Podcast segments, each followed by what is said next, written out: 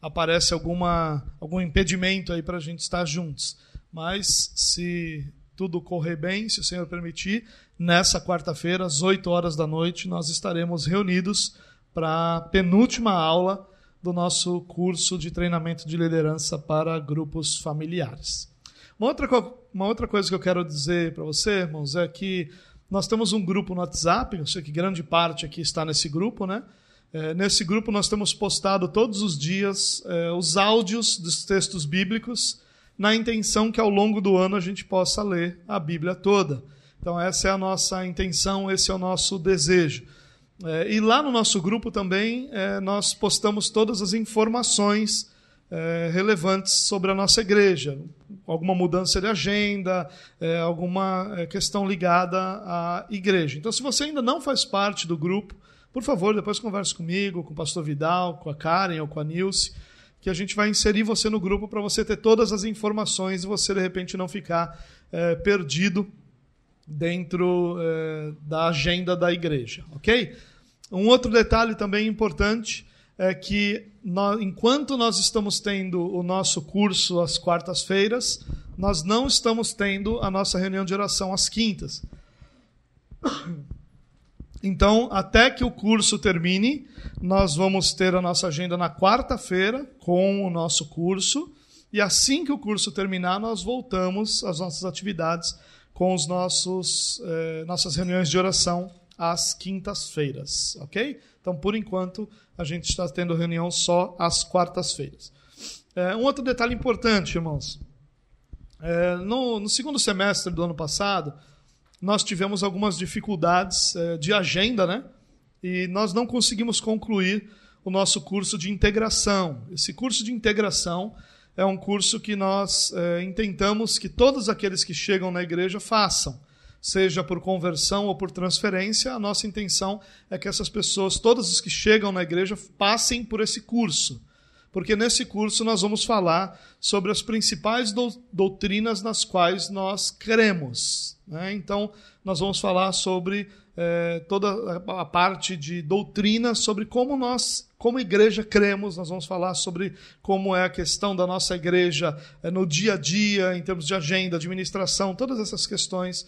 Então é extremamente importante que todo mundo que chegue na igreja é, faça esse curso. Na verdade, nós só temos um batismo ou um recebimento como membro oficialmente a partir desse curso. Nós tivemos uma dificuldade é, o ano passado em questões de agenda, por uma série de razões e nós vamos retomar esse curso agora no próximo mês. Nós vamos fazer uma experiência é, de termos é, esse encontro uma vez por mês nos próximos meses, para que não fique uma agenda sobrecarregada para ninguém é, com muitas semanas consecutivas. Então, é, inicialmente, toda primeira semana do mês nós vamos ter o um encontro aqui na igreja às 5 e meia da tarde. Então a aula vai acontecer das 5 e meia às 6 e meia e depois a gente já fica para o culto das 7 horas. Uma vez por mês, todo primeiro domingo do mês, ok? Então, todos aqueles que chegaram ou que estão chegando na igreja e que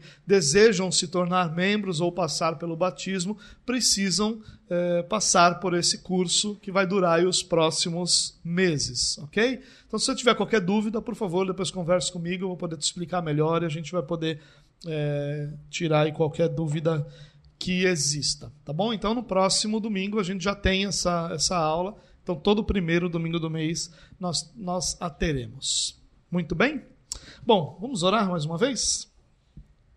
Senhor, te louvamos por tudo que o Senhor nos concedeu até agora, te louvamos pelo privilégio de cultuar ao Senhor, de cantar sobre tua bondade, sobre teu caráter, cantar sobre teu poder, cantar sobre quem tu és. Nós te louvamos por tudo aquilo que o Senhor tem nos concedido na nossa reunião. E clamamos ao Senhor nesse momento, pedimos a Ti, Deus, que fale conosco, que nos abençoe, Deus, essa noite, falando ao nosso coração, ministrando a cada um de nós, nos instruindo sobre Tua palavra, nos direcionando para aquilo que é a Tua vontade, Pai. Que nós possamos, ao ouvir a Tua palavra essa noite, aprender mais do Senhor, mas que tudo aquilo que nós aprendermos essa noite não se transforme apenas em mais conhecimento para cada um de nós, mas se transforme em vida, se transforme em relacionamento, se transforme em prática para a glória do teu nome, Deus. Nos abençoe essa noite, que o teu Espírito fale ao coração de cada um de nós e que seja a tua voz que cada um de nós possa ouvir, ouvindo a tua palavra, Deus. Nos abençoa, em nome de Jesus, Deus. Amém. Amém.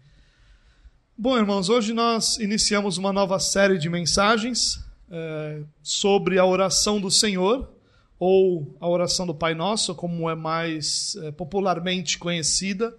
Então, nas próximas semanas, sempre que nós estivermos reunidos, nós vamos estar tratando desse assunto da oração do Senhor ou da oração do Pai Nosso. Tá? Vou sempre chamar de oração do Senhor, mas ela é muito mais, ou popularmente conhecida como é, a oração do Pai Nosso. Eu chamei essa série de Quando Vocês Orarem, né? que já que Jesus fala sobre exatamente essa realidade, aquele momento em quando nós vamos é, orar, e a minha intenção é nas próximas semanas estar realmente falando sobre a oração do Senhor, para que a gente possa compreender o que Jesus nos ensinou, o que Jesus quis nos ensinar, o que, que nós podemos extrair dessa oração como prática da nossa vida de oração. E para começar a mensagem de hoje, a minha intenção é falar um pouquinho exatamente sobre a questão de oração em si. E eu queria usar esse texto de Lucas, capítulo 11, apenas o primeiro verso, onde lá em Lucas nós vamos encontrar uma versão da oração do Senhor, é, um, ligeiramente diferente da oração de Mateus, já que a oração de Mateus é um pouco mais completa do que a oração de Lucas. A oração de Lucas é mais sintetizada, Claro que as duas versões falam exatamente a mesma coisa e a diferença entre as versões se dá basicamente pela intenção do autor. Mateus escrevendo aos judeus, um povo acostumado ao conceito de oração e que certamente é, compreenderia ou teria muito mais atenção presa a esse conceito. E Lucas, escrevendo para os gregos, é, vai resumir aquilo que nós conhecemos como a oração do Senhor de forma a apresentar esses mesmos conceitos de uma outra maneira a um outro povo. Mas lá em Lucas, capítulo 11, o versículo 1, o texto diz assim: ó, Certo dia, Jesus estava orando em determinado lugar. Tendo terminado, um dos seus discípulos lhe disse: Senhor, ensina-nos a orar, como João ensinou os discípulos dele. Bom, Jesus estava fazendo aquilo que ele faz muitas vezes no seu ministério, que é orar. Nós encontramos dezenas de textos bíblicos onde Jesus vai é, orar em determinados momentos, principalmente nos momentos chave do seu ministério, nós sempre encontramos Jesus orando. E ele termina essa oração, e após terminar essa oração, um dos seus discípulos se aproxima dele e diz: Senhor, nos ensina a orar. É como se ele estivesse dizendo: Senhor, nós temos visto que o Senhor tem uma vida de oração. Nós temos visto que a oração é relevante para a sua vida, nós temos visto o quanto o Senhor valoriza a oração e nós queremos aprender a orar como o Senhor ora. E é interessante que isso também tem uma implicação de que a cada vez que Jesus orava, o resultado da oração na vida de Jesus era visível para os seus discípulos. Por isso que eles dizem, Senhor, nos ensina a orar. Nós queremos orar como o Senhor ora, porque nós temos visto que como o Senhor tem orado, tem surtido efeito na sua vida, tem surtido efeito na realidade à sua volta. Então nos ensina a orar.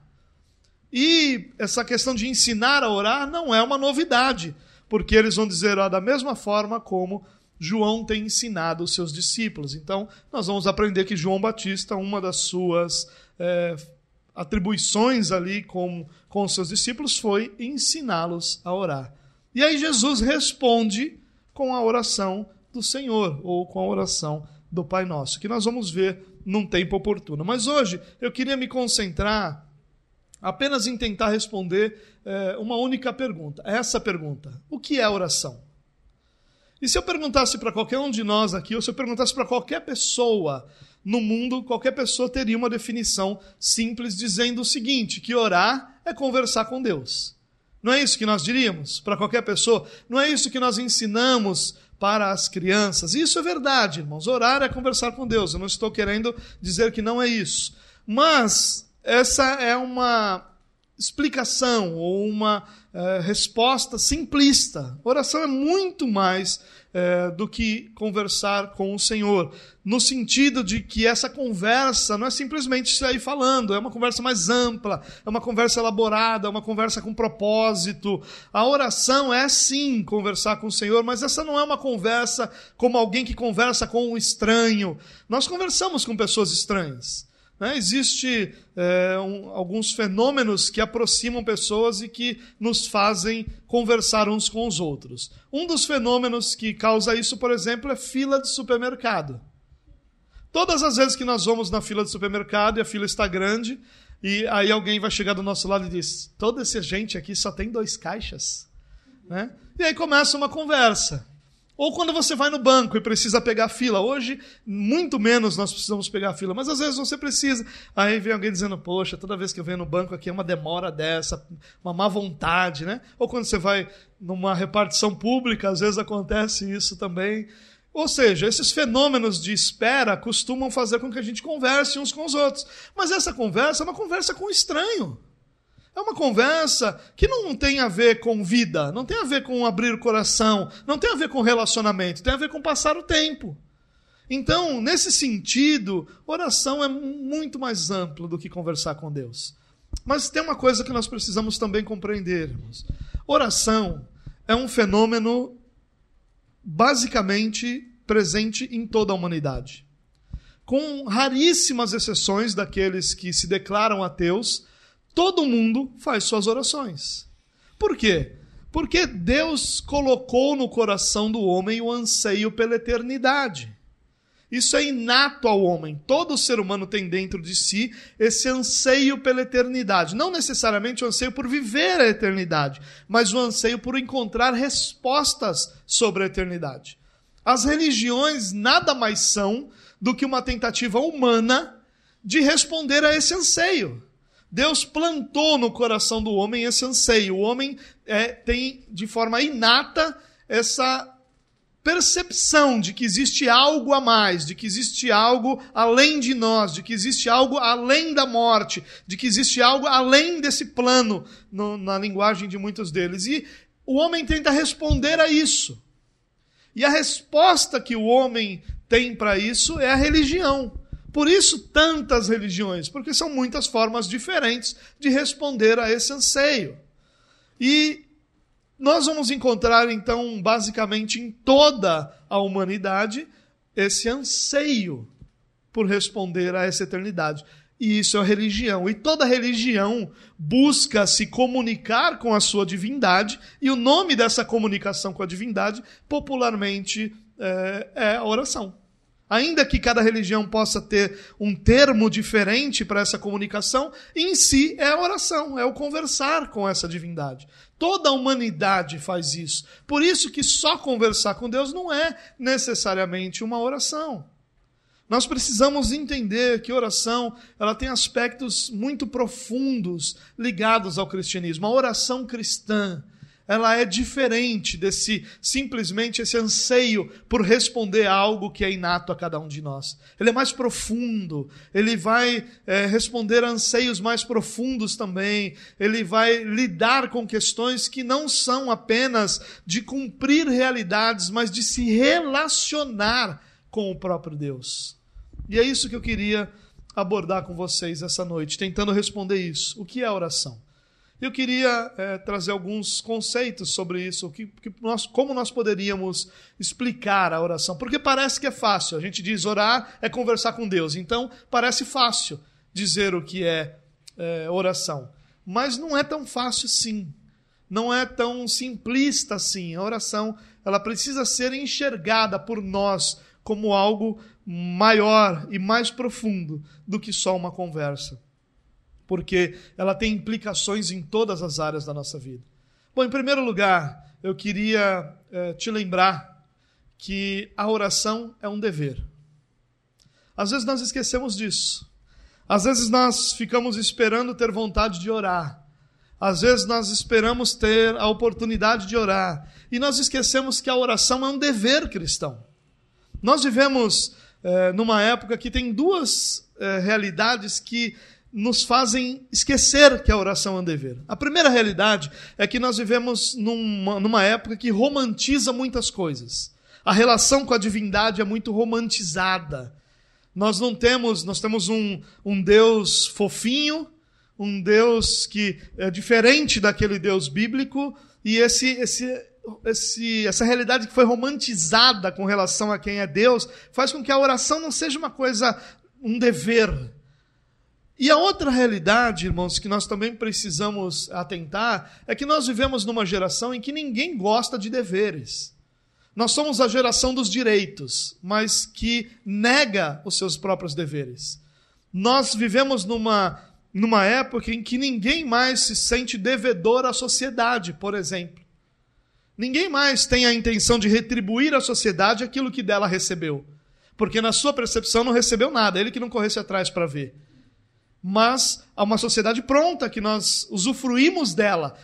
Boa ou má, nós usufruímos de muita estrutura que não foi criada por nós nem pelos nossos pais, mas que foi criada por uma sociedade como um todo. E nós usufruímos dessa de toda essa estrutura e houve uma época em que todas as pessoas tinham essa percepção de que havia uma necessidade de retribuir à sociedade aquilo que dela recebeu ou as oportunidades que dela recebeu. Mas nós não, não vivemos mais nesse tempo. Nós vivemos num tempo em que as pessoas têm muitos direitos, em que todas as pessoas estão buscando os seus direitos, em que todas as pessoas estão atrás daquilo que lhe é direito. E isso é corretíssimo. Ninguém diria que é errado uma pessoa que busca os seus direitos. Mas nessa busca desenfreada por direitos, nós esquecemos que existem deveres também. Na nossa busca é, pelo direito, nós esquecemos o dever de sermos educados, nós esquecemos o dever do respeito, o dever do limite do espaço do próximo, porque nós estamos em busca do nosso direito. Então, como eu tenho o direito de ir e vir, eu não me preocupo com o dever que eu tenho de, de fazer com que a, a circunstância também é, dê ao outro o direito de ir e vir. Isso é algo problemático para nós, porque nessa nossa busca por direitos e esquecimento de deveres, nós não gostamos de que as coisas nos sejam deveres. Nós não gostamos de que algo seja obrigatório, de que nós precisamos ter que fazer. Quando nós dizemos para alguém, você tem que fazer, as pessoas vão dizer, não, esse negócio tem que fazer, isso é coisa do passado, isso não é mais a nossa época. Mas Jesus apresentou a oração como um dever. Ele nunca apresentou a oração como algo que nós deveríamos fazer quando tivéssemos vontade, mas algo que é um dever cristão.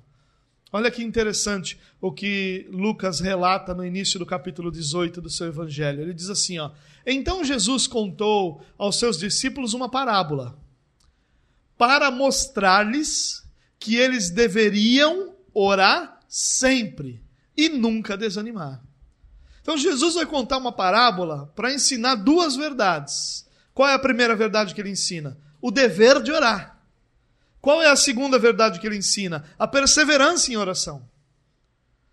Portanto, a oração não deve ser para nós, irmãos, uma realidade que nós participamos, ou vivemos, ou experimentamos, ou praticamos quando nós temos vontade.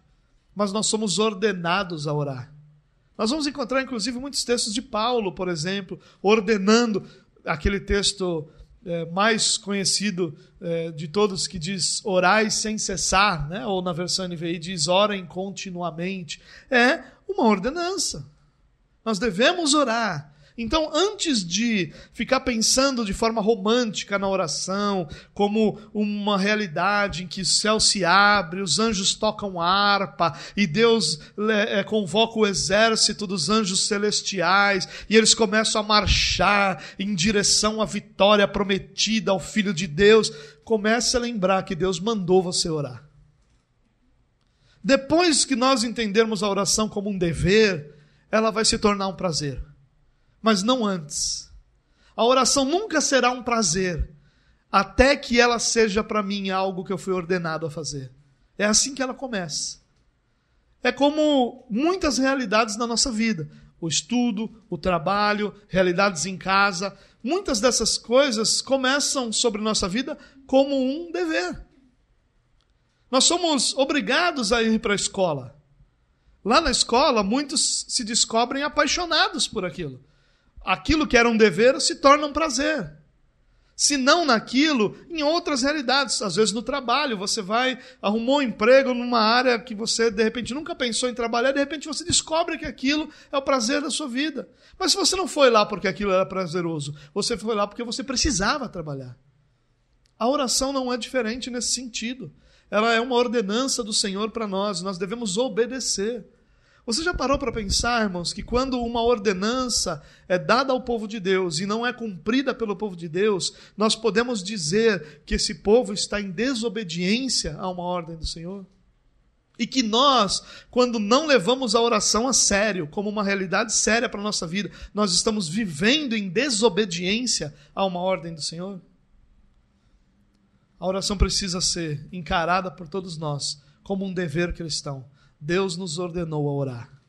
Existem razões para isso. Não é porque Deus nos quer nos pés dele, orando e clamando por ele. Não. É porque Deus, claro que isso também acontece, mas é porque Deus estabeleceu a oração como meio de graça.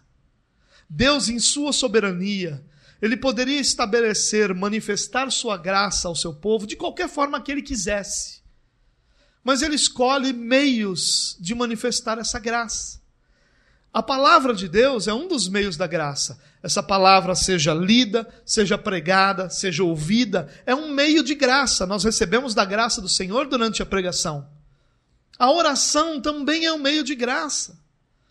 Deus estabeleceu que no momento em que nós oramos a Ele, em que nós o buscamos, Deus manifestaria da sua graça diante daqueles que o buscam. Por isso existem tantas promessas para aqueles que buscam ao Senhor, porque foi o próprio Deus que estabeleceu ouvir nossas orações. Não havia nenhuma necessidade dele ouvir as nossas orações. Deus não tinha nenhuma obrigação de ouvir as nossas orações, mas Deus estabeleceu que aqueles que o buscassem seriam por eles ouvidos, ouvido, e que aqueles que o buscassem receberiam da graça dele em suas orações. Deus nos ordena orar, porque a oração é um meio que Deus estabeleceu para manifestar sua graça. Do mesmo jeito que o Senhor nos ordena compartilhar o Evangelho, porque é através da pregação do Evangelho que ele atrai para si as pessoas. Deus nos ordena orar, porque é através da oração que ele manifesta a sua graça sobre aqueles que o buscam. Mas nós podemos ir além e dizer o seguinte: que a oração também é uma lembrança da realidade. O simples fato de orar, e talvez por isso a oração seja tão difícil, é uma demonstração de quem pode e de quem não pode. Quando você se coloca diante de Deus em oração, você está declarando com simplesmente com a atitude de ir a Deus em oração que ele é aquele que pode e você é aquele que precisa. A oração será sempre uma lembrança da realidade. Há um Deus soberano que governa sobre todas as coisas. E há um homem miserável pecador dependente da graça dele. Talvez seja por isso que nós não gostamos de orar. Porque quando nós não oramos, quando nós não cultivamos uma vida de oração, nós podemos e mantemos a ilusão de que as coisas estão no controle das nossas mãos.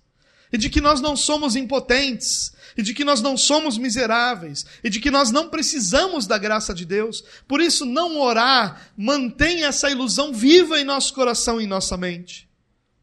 Todas as vezes que nós oramos, antes de qualquer coisa, nós somos lembrados: eu só estou aqui em oração porque eu não posso e Deus pode. Eu só estou aqui em oração porque eu preciso e não sou capaz de fazer isso pelo meu próprio poder. É por isso que eu estou aqui diante de Deus. É claro que a oração não se resume a pedir, irmão. Eu estou dizendo aqui dentro daquela parte da oração em que nós pedimos, em que nós clamamos. A oração vai muito além de simplesmente fazer pedidos. Essa talvez seja uma outra razão porque nós temos tanta dificuldade de orar. Porque para nós a oração muitas vezes é só pedir, pedir e pedir, e não é se relacionar. Quando o essencial daquilo que é a oração é o relacionamento com aquele a quem nós oramos mas é sempre um lembrete da realidade. Um lembrete de que nós não podemos chegar diante de Deus e ordenar e decretar e estabelecer aquilo que vai ser feito, mas que nós devemos clamar para que o Deus misericordioso derrame graça sobre nós e atenda as nossas orações. É sempre um lembrete da realidade de que quem governa todas as coisas é o nosso Deus e não nós. De que nossa força, ela nos leva até um determinado ponto, mas que depois desse determinado ponto, só o Senhor é capaz de nos levar além. É um lembrete de que há um que governa sobre tudo, sobre todos, que é poderoso, mais poderoso do que qualquer realidade humana, porque senão seriam as realidades humanas que nós estaríamos buscando. Mas quando nós buscamos a Ele, nós somos lembrados, lembrados de que há um que é soberano sobre todas as coisas, que governa todas as coisas com a força do seu poder, por Sua palavra, criou e sustenta todas as coisas para a glória do seu próprio nome. A oração é, antes de nós abrirmos a boca, um lembrete de quem nós somos e de quem Deus é. A oração também é um ato de fé. Você já percebeu como aquele que não foi regenerado pelo Senhor não consegue entender a oração? Para ele é uma loucura. Para ele é um ato impensado, um ato sem propósito. Por quê? Porque a oração vai ser sempre um ato de fé. Porque nós estamos diante de um Deus que nós não vemos falando com alguém que nós não ouvimos audivelmente, ou seja, a voz dele não está audível nos nossos ouvidos. Pedindo aquilo que é nossa necessidade, ou se relacionando com alguém que nós não podemos tocar. É por isso que João é, vai dizer que nós, não o tendo vistos, o amamos e exultamos com alegria indizível porque nós estamos alcançando o alvo da nossa fé, que é a nossa salvação. A oração sempre será um ato de fé, irmãos. Se você não crê que você está diante de um Deus vivo, a sua oração será sempre vazia, sempre um fardo, sempre algo desnecessário. Para quem não crê que ao se colocar diante do Deus Todo-Poderoso está sendo por Ele ouvido, não tem por que orar. E essa talvez seja uma, uma das razões também porque nós não oramos. Porque nós realmente temos dificuldade de crer que com os nossos joelhos no chão, ou de pé, ou sentado, não importa qual seja a forma como nós oramos, de, da forma que seja, nós estamos diante do Deus vivo, cujos ouvidos estão inclinados para a oração do seu povo cuja alegria é em responder à necessidade dos seus filhos. Se nós não cremos nisso, irmão, se nós achamos, se nós temos essa postura de que o nosso Deus é um Deus, sim, grande e poderoso, mas ele está lá, muito ocupado, a nossa postura está sendo ímpia. Você lembra, num determinado momento da história de Israel, quando Elias vai restaurar o altar do Senhor, e aí então, junto com os profetas de Baal, os dois, os profetas de Baal e Elias aqui, vão oferecer um sacrifício ao Senhor. E aí o que, que acontece com os profetas de Baal? Eles começam a clamar. E qual é o desafio? O desafio é o seguinte: olha, o Deus que realmente é Deus vai enviar fogo do céu e vai consumir o sacrifício. Elias vai lá e faz o que com o sacrifício dele? Enche de água e transborda de água e água, para ninguém dizer que o fogo pegou por acaso e consumiu. Somente um fogo vindo do céu mesmo ia secar a água e consumir o holocausto. E dos profetas de Baal não tem nada ali, absolutamente nada para consumir de, de água, nada que impedisse o fogo. E eles começam a clamar. E aí eles continuam clamando, e Elias até zomba deles: ó, oh, clamem, falem mais alto. Quem sabe o Deus de vocês está ocupado ou está realizando alguma outra coisa, e eles clamavam mais alto, porque esse é o pensamento do ímpio, um Deus que está ocupado, um Deus que não se relaciona pessoalmente, um Deus que não está preocupado com detalhes pequenos, sem expressão da vida dos seus filhos, um pai que é ausente. Quando é essa nossa percepção, vai nos faltar o elemento principal da oração, a fé. E aí nós vamos fazer o quê? Nós vamos nos colocar diante de Deus e ficar falando, falando, falando, sem saber o que está falando. Daqui a pouco nós nos percebemos com a cabeça em outro lugar, pensando em outra coisa, enquanto nós deveríamos estar ali orando, e nós começamos a lembrar disso, lembrar daquilo. Quando a gente precisa lembrar das coisas, a gente não lembra de nada, mas é só começar a orar que a gente lembra de tudo. Não tem coisa melhor para a memória do que começar a orar. Você começa a lembrar com quem você tem que falar, o que você tem que fazer, coisas que você tem que resolver, coisas que você esqueceu de lidar. Você começa a lembrar de tudo. Porque a nossa mente divaga. E muitas vezes a razão disso é porque nos falta a fé, nos falta crer que nós estamos diante do Deus vivo, cujos ouvidos estão atentos ao nosso clamor, cuja alegria é em atender a necessidade do seu povo. É impossível que nós oremos sem crer, irmãos. É impossível que nós oremos sem que o nosso coração seja cheio de fé em dizer: Eu sei que eu vou orar e o meu Deus vai me responder. Eu sei que eu vou orar e que Deus vai me trazer resposta a isso. Nós, principalmente, eu quero trazer essa palavra a nós homens, irmãos. Nós temos muitas coisas, homens, você homem, você homem casado. Tem muitas coisas para nós resolvermos na nossa casa. Tem muitas decisões importantes que nós, como homens de Deus, precisamos tomar. E muitas vezes nós tomamos essas decisões como um bando de moleques, de meninos.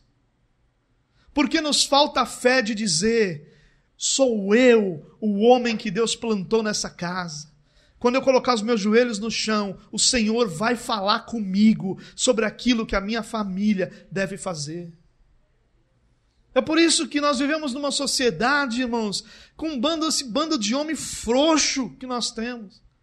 Porque os homens não assumem o seu papel de serem aqueles que dobram seus joelhos e dizem: Senhor, a minha família tem essa necessidade, e o Senhor me plantou nessa família para que eu fosse o provedor da minha família. O que eu faço? Nos falta essa fé, nos falta crer nisso.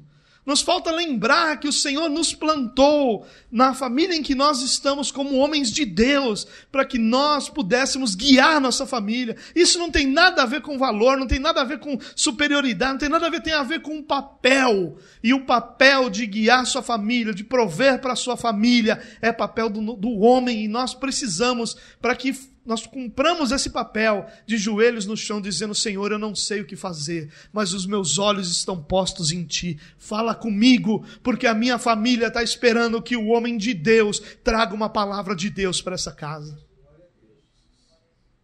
Precisamos crermos. Enquanto nós não cremos, a nossa oração vai ser aquela ladainha de sempre. Aquele lenga-lenga que a gente fica repetindo aquele. A gente começa com, ó, Deus de Abraão, de Isaac, de Jacó. E sabe por que a gente fala isso? Não é porque a gente quer falar bonito, não, é porque a gente quer enrolar. Porque só começa com Deus de Abraão, de Isaac, Jacó, aí vai para os doze filhos de Jacó, aí fala de Diná, aí fala de, olha, os filhos de Ruben foram esses, os filhos de Simeão foram esses, e os filhos de Issacar, e a gente fica lá orando, orando e não ora nada.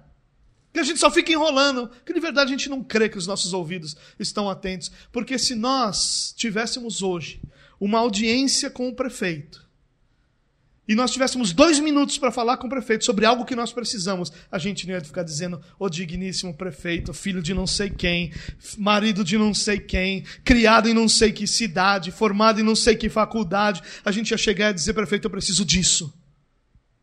Porque a gente saberia que só tem dois minutos quando nós estamos diante de Deus, cujos ouvidos estão inclinados ao nosso clamor, nós não podemos ficar enrolando, perdendo tempo, nós precisamos crer, dizendo: Senhor, eu estou aqui diante do Senhor, porque essa é a minha necessidade.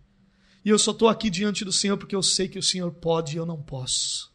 Porque eu sei que o Senhor é poderoso. Porque eu sei que só basta uma palavra tua. A gente precisa aprender com aquele centurião que Jesus disse: Eu vou na sua casa. Não, não, não, senhor, não precisa ir, não.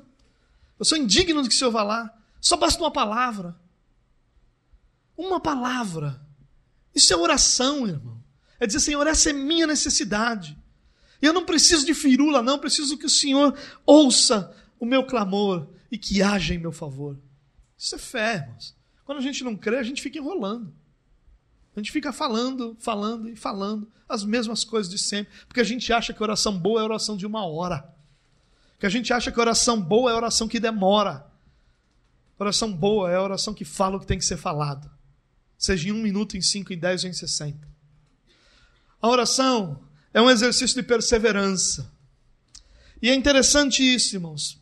Naquela parábola de. Naquele, aliás, no texto de Lucas, capítulo 18, em que Lucas fala de uma parábola que Jesus conta, Jesus conta sobre o dever de orar e de perseverar sempre.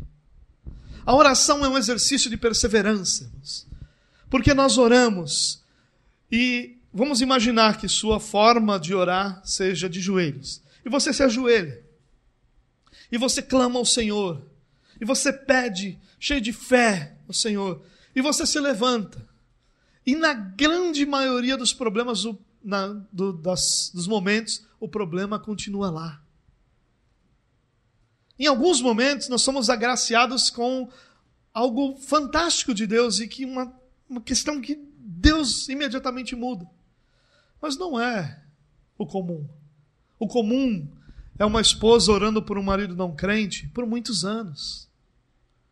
O comum é uma mãe orando por um filho desviado por muitos anos.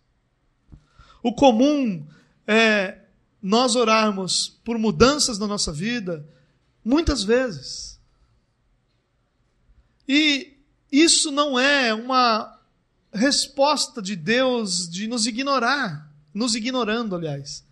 Ao contrário disso, isso é um instrumento de Deus para que a nossa fé seja trabalhada e consiga olhar e focar em quem realmente ela deve ser depositada. E muitas vezes nós precisamos perseverar, exatamente porque Deus está trabalhando no nosso coração, para que nossa fé seja focada somente nele. Existem muitas razões por que Deus não nos responde do jeito que nós queremos. O Deus que nós amamos é o Deus daquele filme do Jim Carrey, Todo-Poderoso. Esse é o Deus que nós gostaríamos de ter.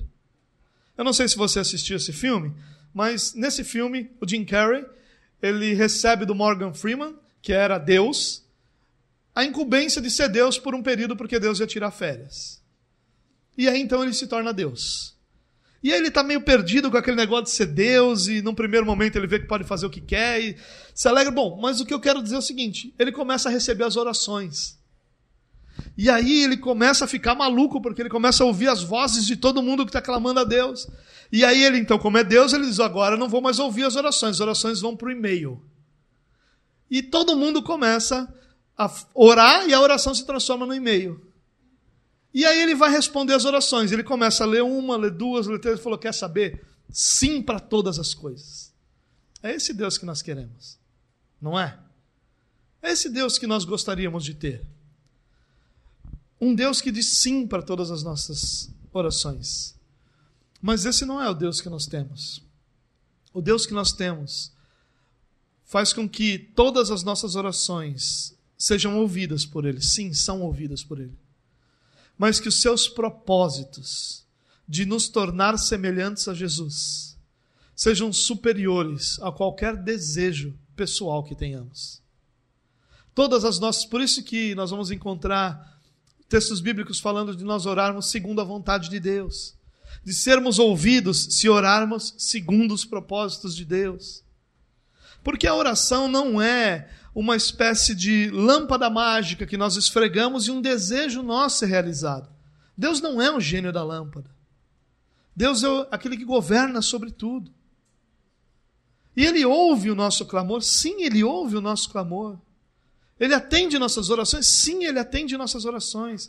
Mas é um mistério de como, quando e onde essas respostas acontecem. Nós não temos como saber. Nós vemos uma mulher que ora pelo seu marido, pela conversão do seu marido, por 20 anos, 30 anos. Enquanto nós vemos uma mulher que chegou na igreja ontem e ora, e no próximo domingo seu marido está aqui. Nós não sabemos por que, que as coisas são assim? Por isso, para nós, a oração não é um exercício de adivinhação sobre como as coisas vão acontecer, mas é um exercício de perseverança. Nós precisamos continuar crendo, até que a resposta da nossa oração esteja clara em nosso coração. Quando um dos textos muito mal interpretados das Escrituras é quando Paulo começa a orar pelo espinho da carne que ele tinha. A gente fica tão concentrado em saber o que era o espinho da carne que a gente não presta atenção no que o texto realmente diz. A gente gosta do que o texto não diz. E o que o texto diz é que Paulo vai orar três vezes. E que Deus diz para ele assim: Olha, minha graça te basta. E eu já vi pessoas dizendo assim: Olha, eu orei três vezes. Se Deus não fez, eu não oro mais. Eu disse: Ah, poderoso. Então quer dizer que o prazo que você dá para Deus, três orações. Na quarta, só vou falar três vezes, hein, Deus? Isso parece mãe. Ó, não vou falar de novo, já falei três vezes, a próxima é o chinelo. Não é nada disso que o texto diz. Sabe o que o texto está dizendo? Paulo orou até Deus responder. Se Deus tivesse respondido depois que Paulo orou 50 vezes, Paulo teria parado de orar depois de 50 vezes.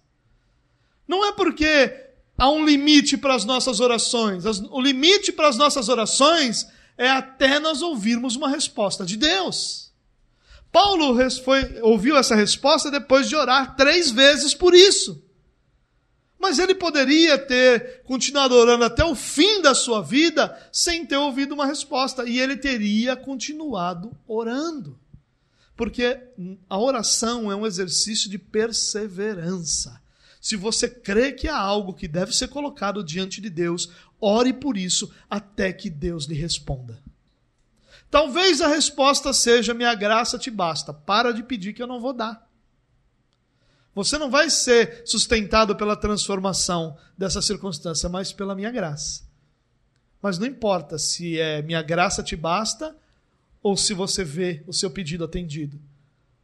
Nós devemos orar até que a resposta do Senhor venha. Oração é um instrumento de transformação. Sim, a oração muda as circunstâncias.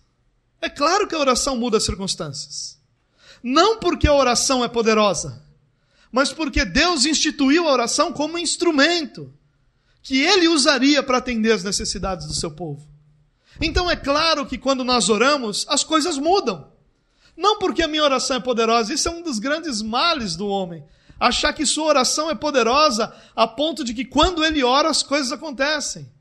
E nada está mais longe da realidade do que isso porque ela é um instrumento de transformação, sim, das circunstâncias.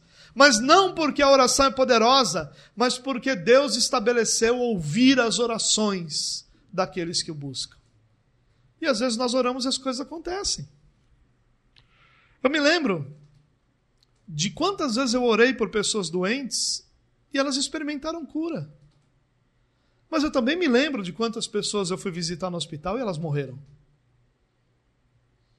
Eu não entendo. Por que, que a uns é dado e a outros não é dado? Eu não entendo. Eu confio que Deus é justo e verdadeiro em todos os seus caminhos. Então, sempre o que Deus faz, a vontade dele é sempre boa, perfeita e agradável. Mesmo que meu coração não sinta isso, que os meus olhos não vejam e que meu coração não se alegre naquele momento. Mas é assim a vontade de Deus. Porém, eu creio que Deus pode mudar as circunstâncias se nós orarmos. Eu creio. Porque a oração é um instrumento de Deus para transformar a realidade à nossa volta. Você lembra quando Jesus disse: Olha, os campos, eles estão prontos para a colheita, falando de vidas que deveriam ser colhidas para o reino de Deus. E o que, que ele diz? Orem, pois, ao Senhor da seara para que ele envie mais ceifeiros. Jesus está dizendo para orar. Ele diz: Olha, peça ao Pai para mais ceifeiros, porque está pronto.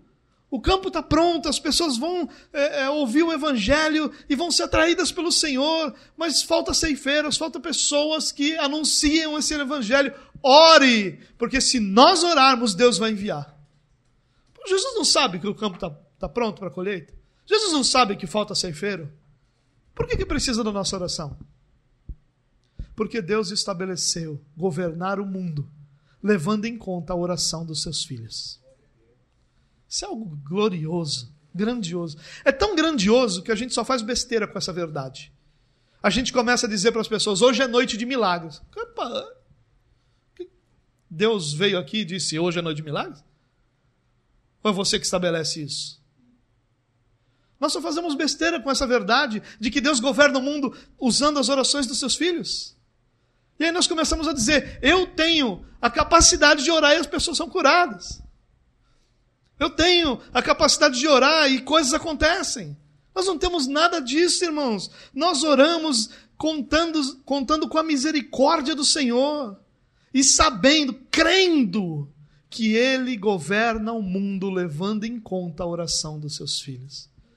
Isso não deveria nos ensoberbecer como ensoberbece, mas deveria nos humilhar, porque nós precisamos que Ele governe o mundo, usando uma decisão dele de nos ouvir. Se Ele não governar o mundo assim, nada que nós falarmos tem qualquer influência e diante de Deus. Isso deveria nos humilhar, não nos ensoberbecer.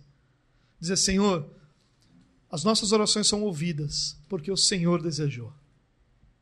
Porque o Senhor decidiu, é uma decisão sua, soberana, governar o mundo assim. Graças a Deus que Ele fez isso. E nós precisamos crer que quando nós oramos, as circunstâncias são transformadas. Mas tem uma outra transformação que acontece em toda oração, irmãos.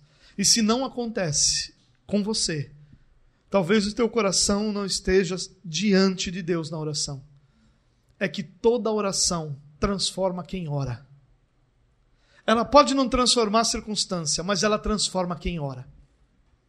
Oração é instrumento de transformação de Deus para a circunstância, mas também é instrumento de transformação para você quando a circunstância não é transformada. Quantas vezes, irmãos, essa é a minha experiência, não é necessariamente a sua e nem precisa ser e nem é uma experiência que deve ser de todo mundo. Mas quantas vezes eu já fui orar irado com alguém ou com alguma circunstância, com alguma derrota, com algum pecado. Você chega diante de Deus irado. E as tuas primeiras palavras é: Senhor, manda fogo do céu sobre esse filho do cão que fez isso. Já orou assim? Se você não orou, você é muito crente, cara, porque eu já orei assim muitas vezes. Senhor, esse filisteu enviado pelo filho do cão para atormentar a minha vida. Manda fogo do céu. Até os discípulos de Jesus queriam orar assim, mandando fogo do céu. Viu? Eu já orei assim muitas vezes. E saí de lá, dizendo: Senhor, me dá uma oportunidade de pedir perdão para esse meu irmão. Quantas vezes isso já aconteceu? Quantas vezes eu cheguei diante de Deus irado? Irado. Porque nós somos cobertos de justiça própria. É só a gente fazer alguma coisinha para Deus que a gente acha que tem crédito no céu. Né? Nós brincamos de banco imobiliário celestial. Ó Senhor, eu comprei esse direito aqui, agora o Senhor tem que pagar um pedágio quando o Senhor passar por essa área da minha vida. Quantas vezes, Senhor, eu fiz isso, eu fiz aquilo, não vou nomear o que é, não, porque dá vergonha, mas eu fiz isso, eu fiz aquilo, eu não aceito estar vivendo isso. Eu ordeno que essa situação seja mudada. Meu Deus, como a gente fala besteira. E graças a Deus que Deus não nos ouve, né? Porque quantas vezes a gente pede, Senhor, eu quero tua justiça sobre a nossa vida. Meu Deus, se ele fizesse isso, era fogo do céu em nós. E aí a gente continua orando, continua orando. E a gente vai lembrando, eu sei, Senhor, que o seu governo, eu sei, Sabe, a maior tragédia de uma oração é quando o Espírito de Deus te lembra, mas espera aí, está tudo no controle de Deus, acabou, acabou. Não tem mais o que você falar. É só dizer assim, ó, tá bom, estou frito mesmo, porque eu sei que o Senhor é que governa tudo. E aí o Senhor vai nos lembrando, olha, mas sou eu que governo tudo. Ah, tudo está no controle das minhas mãos. Mas espera aí, você está ordenando por quê? Se a sua justiça é uma justiça herdada de Cristo. Você está achando que tem crédito por quê? Se você não conseguiu nem justificar a si mesmo, precisou que a justificação, a justiça de Cristo te justificasse. Espera aí, por que você está tão irado com esse irmão? Quantas vezes você fez pessoas sofrerem também sem desejar e desejando algumas vezes? E aí você começa a ser pelo Espírito de Deus amansado. E aí você sai de lá transformado. Irmão, se você nunca teve essa experiência, eu acho que é, na minha percepção, uma experiência ainda maior do que aquela que muda a circunstância. Porque a circunstância é mais fácil de ser mudada do que o meu coração. O coração do homem, ele é duro, tanto que a palavra de Deus diz que Deus usa uma metáfora dizendo que vai tirar esse coração de pedra e colocar um de carne no lugar, porque o coração natural do homem é de pedra.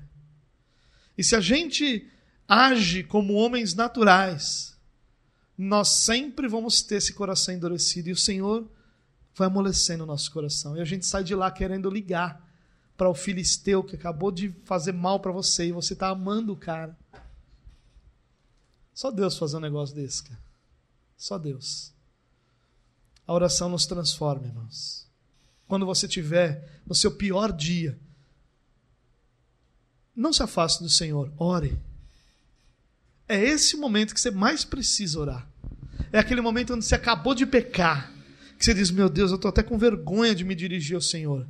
É nesse momento que você tem que orar, para que Deus te conduza ao arrependimento e te dê a segurança do perdão.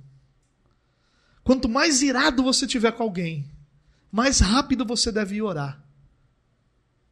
Porque a nossa ira só é estancada quando o Espírito de Deus amolece o nosso coração duro.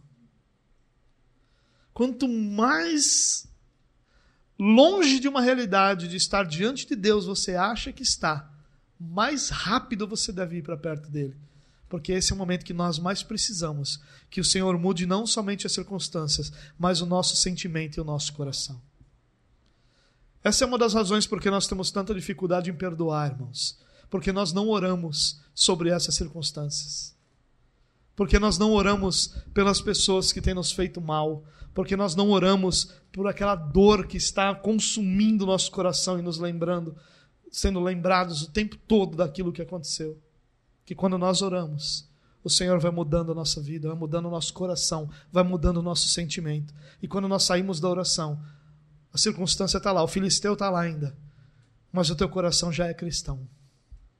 A tua postura vai ser cristã. Porque você fez o que tinha que ser feito, colocou diante de Deus, para que Deus mudasse seu coração.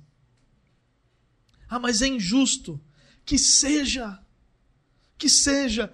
Você só pensa nisso antes de orar.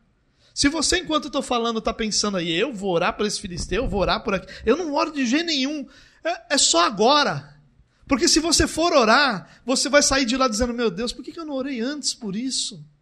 Por que, que não foi antes que eu coloquei essa pessoa diante do Senhor? Por que, que não foi antes que eu busquei o Senhor por isso que estava consumindo meu coração? É só antes de orar que a gente pensa assim.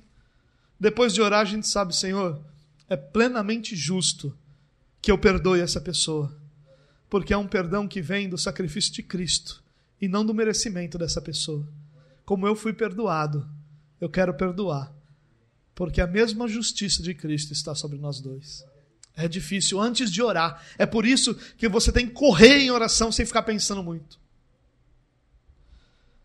Oração é conversar com Deus, como nós falamos. Mas não é uma conversa aleatória, onde eu saio falando. Preste atenção nisso. Quem começa a nossa oração é Deus. A gente não tem a percepção disso, por quê? Porque nós saímos de onde estamos e vamos orar. Ou onde estamos mesmo, nós começamos a orar. Então a nossa percepção é que nós iniciamos essa oração. Nós estamos enganados. Porque nós só podemos conversar com Ele porque ele primeiro falou conosco.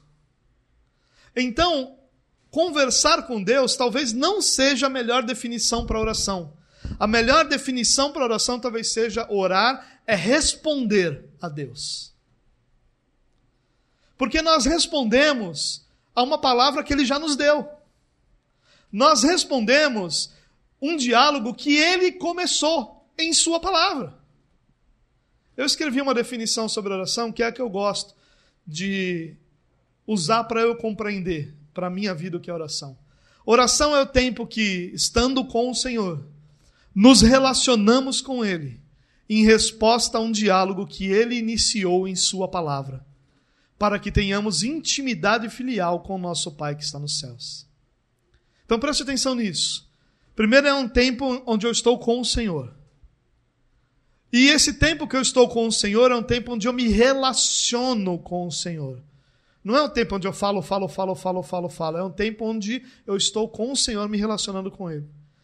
E esse relacionamento é uma resposta a um diálogo que ele começou. Por isso que não existe oração na vida daqueles que não primeiro valorizam a palavra. Uma das coisas que eu descobri na minha vida, quando eu tinha dificuldade de valorizar a oração, foi exatamente o fato de que eu nunca vou orar com alegria, nunca vai ser um deleite a oração, sem que primeiro seja um deleite a palavra. Porque eu não tenho que conversar com Deus se eu primeiro não o ouvir falando comigo. Sabe que a oração se, se transforma se ela não é uma resposta? Essa oração se transforma simplesmente num monte de pedidos que nós fazemos ao Senhor. Nós vamos diante de Deus, Senhor, eu preciso disso, disso, disso, eu quero isso, isso, isso, eu preciso disso, disso, disso. Valeu, obrigado. Em nome de Jesus, para não para ficar mais crente a oração. E aí nós saímos andando. Oração só é oração se ela tem meditação na palavra. Certa vez, e eu quero terminar com isso, Lutero tinha um barbeiro que ele que o serviu por muitos anos, que cortou o seu cabelo, sua barba e seu cabelo por muitos anos. E certa vez esse barbeiro pediu a Lutero que o ensinasse a orar. E aí Lutero escreve uma carta, o nome desse barbeiro era Pedro. E Lutero escreve uma carta, onde ele ensina a orar com o Pai Nosso, com os Dez Mandamentos e com o credo apostólico, que não é um texto bíblico, mas é um texto que a igreja sempre usou muito para explicar a sua fé. E ele diz o seguinte, que a oração, ela precisava ser como que uma corda feita de quatro outras cordas trançadas. O que Lutero estava dizendo ali é que a oração precisa ter meditação, a oração precisa ter confissão, a oração precisa ter adoração e a oração precisa ter petição. A oração só é oração quando tem palavra de Deus envolvida, ou seja, meditação na palavra de Deus. Quando você confessa os seus pecados para aquela diante daquela palavra, o que, que eu não estou vivendo ou fazendo naquela palavra que eu meditei? O que que eu agradeço a Deus naquela palavra que eu estou meditando? e o que eu preciso no Senhor, de acordo com aquela palavra que eu meditei. Meu irmão, depois que comecei a fazer isso, a oração ficou, se tornou um deleite. Porque eu tenho uma palavra que eu leio, e eu penso sobre essa palavra. E não entenda meditação como aquele negócio transcendental. Meditação é pensar sobre, refletir sobre. E quando você reflete sobre a palavra, você percebe onde você está falhando. Você percebe onde Deus está sendo bondoso e gracioso e o que Ele está fazendo de bom na sua vida. E você percebe o que você precisa do Senhor, de acordo com aquela palavra. A ideia de uma oração que não começa com a palavra de Deus não é uma ideia bíblica de oração. Por isso que a oração do Senhor é primeiro teologia, depois modelo. A gente acha que a oração do Senhor é só modelo para a gente orar, mas ela não é, ela é primeiro teologia. Ela é um modelo de pensamento, de entendimento que se reflete numa oração. Irmãos, nós precisamos entender rapidamente algumas implicações da oração ser uma resposta a um diálogo que Deus começou em Sua palavra. Primeira implicação: a oração não é uma tarefa a ser cumprida, mas um tempo de comunhão com Deus. Se a oração para você é só algo que você tem que fazer porque é um dever e eu vou cumprir meu dever porque aí eu estou satisfeito, ou melhor, fiz o que eu tinha que fazer para diante de Deus, essa é uma mentalidade católica. É uma mentalidade de alguém que cumpre deveres diante de Deus, mas que não se relaciona com esse Deus. A oração é um dever, é verdade, mas ela é um dever que me leva à comunhão, não à realização. Primeira implicação do que é oração é que oração é um momento de comunhão com Deus. Nós estamos com Deus. Há um pastor brasileiro que por muito tempo ele foi muito valorizado, hoje ele já não é tão valorizado assim, que ele diz o seguinte, que a oração é um lugar para se estar e não uma coisa para se fazer. Nós estamos num lugar, esse lugar é o lugar diante de Deus, onde nós nos relacionamos com Ele. O nome disso é oração. Estar diante de Deus, nos relacionando com Ele, chama oração. Segunda implicação, Sendo relacionamento, é natural entendermos que ele pode ser desenvolvido. Uma das frustrações que a gente tem é que a gente faz um propósito de começar a orar e a gente não consegue se concentrar, e a gente não consegue ver a oração fluir, e a gente acha que esse negócio de orar não é pra gente, não. Vou deixar isso para os pastores, vou deixar isso para aquelas irmãs que têm um chamado de oração, eu vou deixar para aquele pessoal do Facebook que fica fazendo live orando por nós, o pessoal que vai para o monte, eu vou, vou botar a oração na mão de outro, que não é para mim, não, porque, pastor, eu até quero, mas eu não consigo me concentrar. Relacionamento é assim mesmo, irmão. Quando começa um relacionamento é todo mundo sem jeito. Você lembra você que quando você começou o seu relacionamento, quando você foi na casa da sua sogra pela primeira vez, você sentou todo educadinho, né? Todo igual gente. Aí o tempo vai passando, tu bota o pé no sofá, abre geladeira.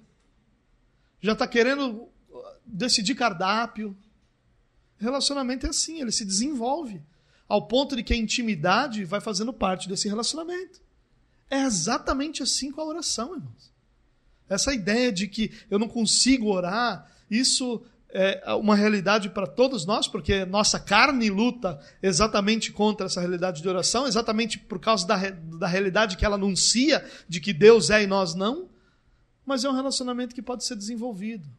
Persevere em oração, persevere orando. Deus vai se tornar um deleite para você. Estar diante de Deus vai se tornar um deleite para você.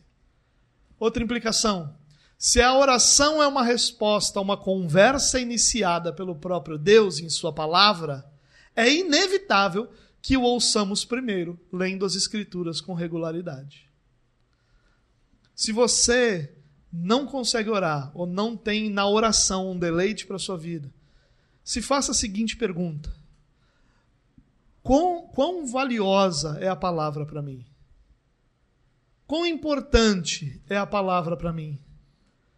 Quanto valor eu dou a essa palavra diariamente? Quanto tempo eu separo para a leitura bíblica? A gente não está falando aqui de uma leitura da Bíblia em um ano, a gente está falando de um trecho no qual nós podemos meditar.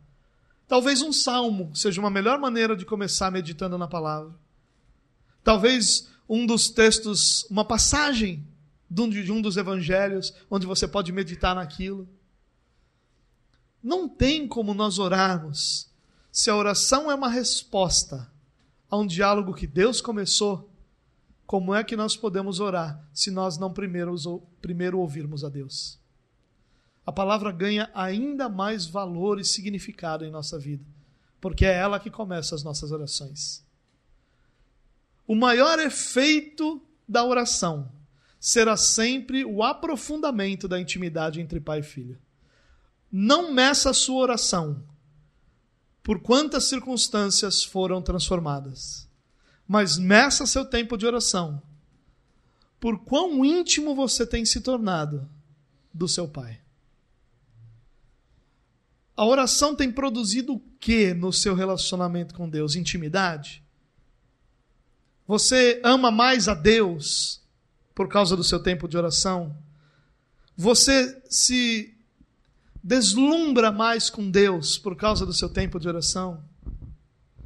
Você tem mais alegria em ser cristão por causa do seu tempo de oração? Então a oração está cumprindo o seu propósito maior. Ela não tem só um. A circunstância vai mudar, você vai sair de lá mais calmo e, e mais crente, mas acima disso, é o aprofundamento da intimidade entre pai e filho o maior resultado da oração. E se a gente entender isso, a gente vai orar mais. Porque a gente não vai ficar medindo a nossa oração pelas respostas que nós temos. Eu estou orando, estou orando, mas não, eu acho que eu estou orando errado, porque Deus não fala comigo, Deus não, é, não tem a resposta, não, não acontece o que eu estou pedindo, e a gente vai desanimando da oração. Não é essa a métrica, a métrica é a oração está fazendo o seu coração querer mais Deus, você ama mais a Deus hoje, depois de orar, do que se amava antes, essa é a métrica que você deve ter para a sua oração. Orar, irmãos, é um dever que se transforma em deleite à medida que nós obedecemos ao Senhor. Se nós não amarmos a oração, de forma alguma nós experimentaremos um relacionamento verdadeiro, vivo com o Senhor. E se nós não experimentarmos esse relacionamento, escute isso com carinho. Se nós não experimentarmos esse relacionamento, a nossa resposta à existência da divindade será a mesma que as outras religiões dão. E nenhuma religião valoriza o relacionamento entre o Criador e a criatura. Todas as religiões criam, estabelecem listas de tarefas que devem ser cumpridas para satisfazer a divindade e não atrair a sua ira. Isso chama religião.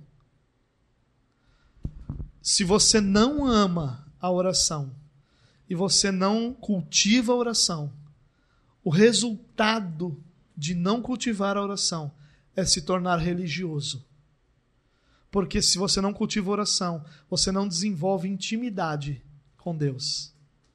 Você não desenvolve o seu relacionamento com Deus. E a ausência de relacionamento sempre será substituído pela religiosidade. Você vai começar a fazer coisas. Você vai se tornar um ativista do evangelho você vai se tornar alguém que toda hora quer fazer alguma coisa para Deus e precisa que todos saibam o que você está fazendo. Talvez o que você faça seja até mesmo oração diante de todos para ser visto pelos homens, como Jesus disse. Mas será sempre religião. A única forma de nós experimentarmos um relacionamento vivo, verdadeiro, transformador com o nosso Deus é através da oração, que nada mais é do que a continuidade de um diálogo que ele começa na Sua palavra. Que Deus nos dê graça para que nós possamos cultivar a oração, obedecê-lo e a partir daí desenvolver uma vida de oração, onde essa oração e o próprio Senhor se tornam um deleite na nossa vida. Vamos orar? Senhor, nós te louvamos, Deus, e pedimos ao Senhor que nos ajude a vencermos esses mitos